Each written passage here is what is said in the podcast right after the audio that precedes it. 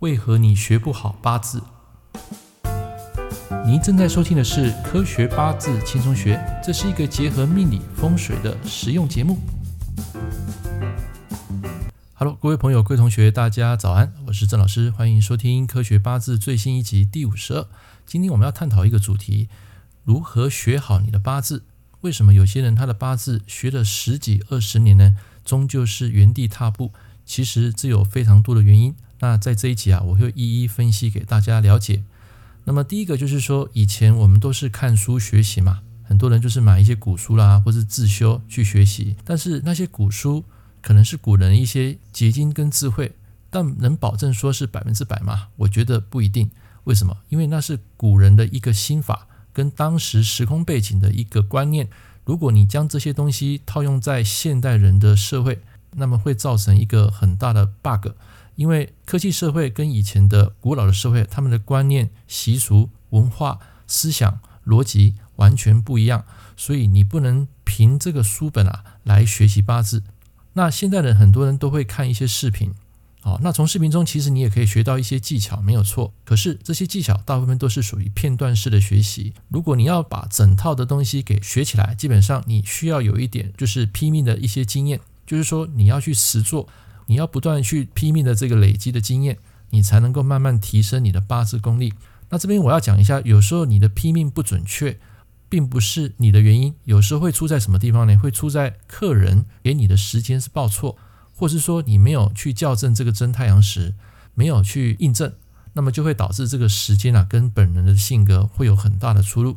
用八字来解释人的一些命运跟性格，它不是代表百分之百。你能够批到七成到八成准了，你的功力已经算很不错。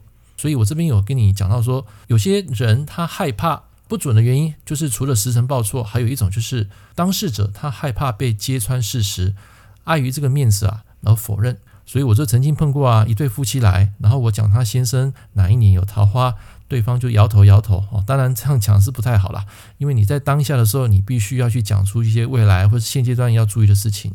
在我们早期拼命的时候，当菜鸟的时候，看到那种命盘啊，就会随机啊就会讲出来。为了怕老婆知道这件事情，所以他当下就会不承认。可是事后呢，他在离开之后啊，在明天或是隔天或是隔一个时间啊，他就会来找你说：“啊，老师啊，啊，我你讲的都没有错啊，我的确之前有犯过桃花，而且还被人家削了一笔钱。”在我的职业生涯中碰到这种案例啊很多，所以这不是因为你的功力问题，有时候是亲朋好友来代问。啊，比如说当事者没有来，然后为了帮小朋友问，为了帮他先生问，可是因为你没有看到当事人，你没有面对面跟他接触，往往这个东西啊是比较没有逻辑的。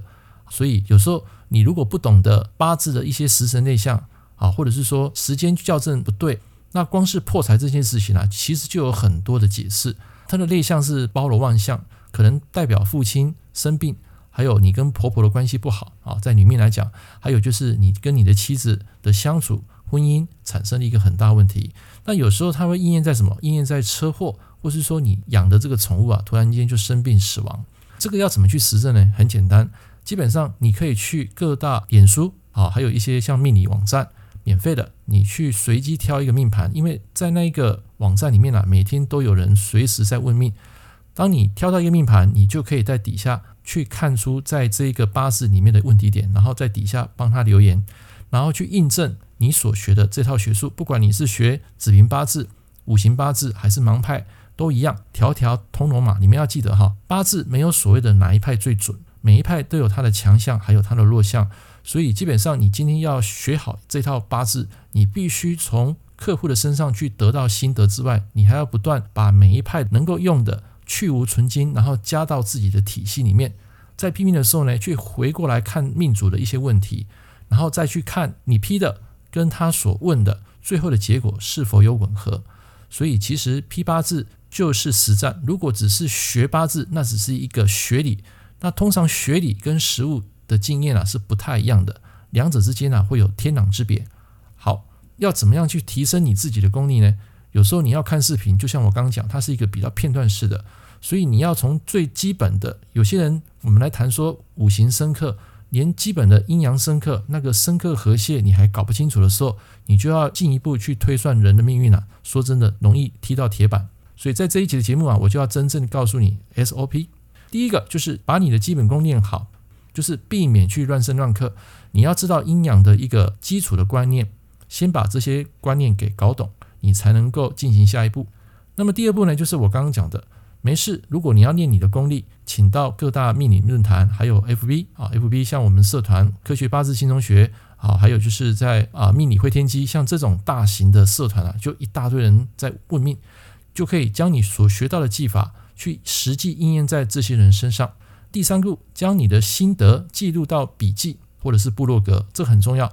很多人批完命了，这个八字很快，大概两三天就会忘了。像我现在大概两天我就忘记了。呃，要吸收的资讯很多，所以当下你只要批得准的那一刻，一定要把你的心得笔记记录下来，或是说拍影片去分享出去。借由说跟记，慢慢的你就可以得到这些体悟跟心得。所以第四个就是重复以上的动作。熟练到什么？不问而批，就是说，一个客户进来，那个命盘摆在你面前，你马上可以知道他的问题点。那假如说你害怕、担心批错，很简单，在批之前，先拿到八字，仔细看好来，一步一步，先从本命的五行 DNA 看好之后，再去把大运流年这些东西加进来，然后配对，看他当下的问题点出在什么地方，然后针对问题点去给客户一个建议。借由这些批命的方式去经验累积，越丰富的时候，你越能够掌握八字的一些心法。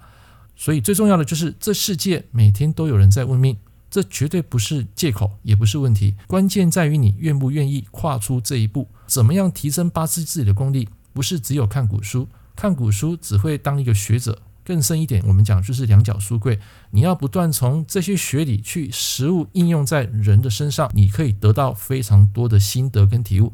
那么这些心得体悟呢，是你用钱是买不到的，因为这是你个人的独特的一个心法跟经验。所以这堂节目做一个小小的分享，也希望大家的一个八字学习能够更精进。我们下一堂课见。感谢您收听科学八字轻松学，我是郑老师。如果你喜欢我的节目，欢迎订阅我的频道。我们下一堂课见喽，拜拜。